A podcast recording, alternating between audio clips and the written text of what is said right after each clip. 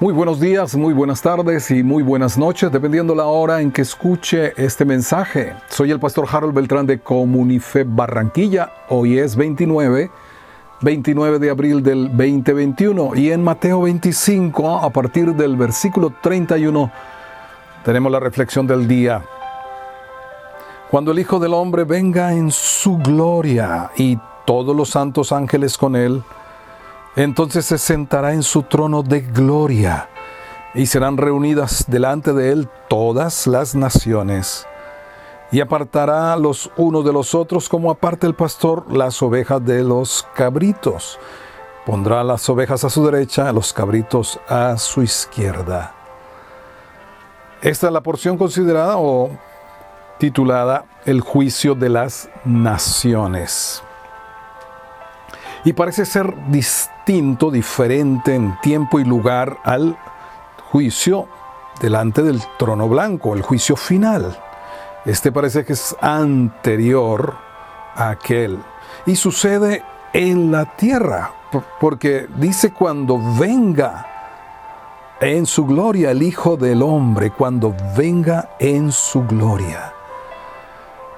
Y entonces parece ser el propósito de este juicio separar a las personas antes del inicio del reino del milenio, el reino milenial de Jesús que se establecerá aquí en la tierra. Parece ser este el inicio de esos mil años en que los malvados y crueles no entrarán, mientras los piadosos, los justos sí entrarán.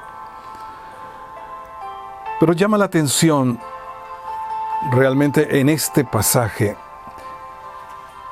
el lugar de las buenas obras. Jesús habla de seis cosas a partir del versículo 35 y se repite varias veces, ¿no? Tuve hambre, me disteis de comer, tuve sed, me disteis de beber, fui forastero, me recogiste, estuve desnudo, me cubrieron, enfermo, me visitaron, en la cárcel y vinieron a mí. Seis acciones, seis obras.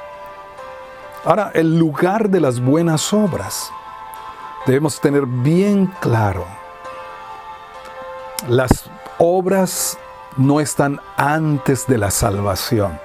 Porque si estuvieran antes de la salvación, harían vana la cruz de Cristo, la obra de Jesús muriendo por nosotros no tendría ningún sentido si, es, si las obras son anteriores o están antes o son las que provocan la salvación.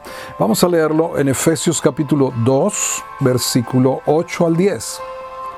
Allí claramente se ve el lugar donde están ubicadas las buenas obras. Dice, porque por gracia sois salvos, por medio de la fe, y esto no de vosotros, pues es don de Dios. La gracia, la fe, la salvación no es de nosotros, es don de Dios. Todo es don de Dios. Y confirma el versículo 9, no por obras, para que nadie se gloríe. Las obras no están antes de la salvación. La salvación es por gracia, por medio de la fe, y es un don de Dios. Pero en el versículo 10 dice, porque somos hechura suya, creados en Cristo Jesús para buenas obras, las cuales Dios preparó de antemano para que anduviésemos en ellas. Así que las obras están después como una evidencia de una genuina salvación. Quien es salvo por la gracia de Dios, mediante la fe, como don dado por Dios, no, no vive de la misma manera. No es algo que, que no se nota. Es algo que genera un cambio de vida, una un nuevo estilo de vida y en ese nuevo estilo de vida realmente obramos en lo que Dios ha preparado. Caminamos, hacemos las cosas que Dios espera porque ya las ha preparado para nosotros. Aquí vuelve el punto que conecta con la parábola de los talentos, el punto de la acción o de la omisión. Cuando los justos o los malvados le preguntan, ¿cuándo, ¿cuándo te vimos en estas condiciones? Jesús dice en el versículo 40, dice, de cierto, os digo que cuando lo hiciste a uno de estos mis hermanos más pequeños, a mí lo hiciste. Acciones justas de gente salva, de gente que aprecia el regalo de la salvación, opera en lo que Dios ha preparado. Y en el versículo 45, los malvados dijeron, a, ellos el Señor les dice, de cierto os digo que en cuanto no lo hiciste a uno de estos más pequeños, tampoco a mí lo hiciste. Acción u omisión.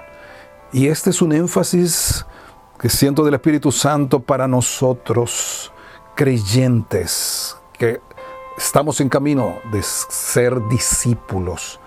No podemos quedarnos solo con que ya no cometemos los pecados groseros del pasado.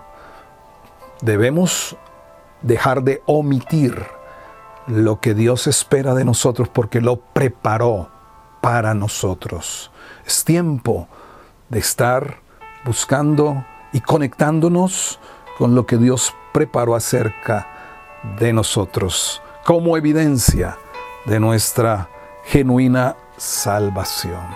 El Señor nos dé ojos para ver, oídos para oír, manos para ser, pies para caminar, corazón para amar.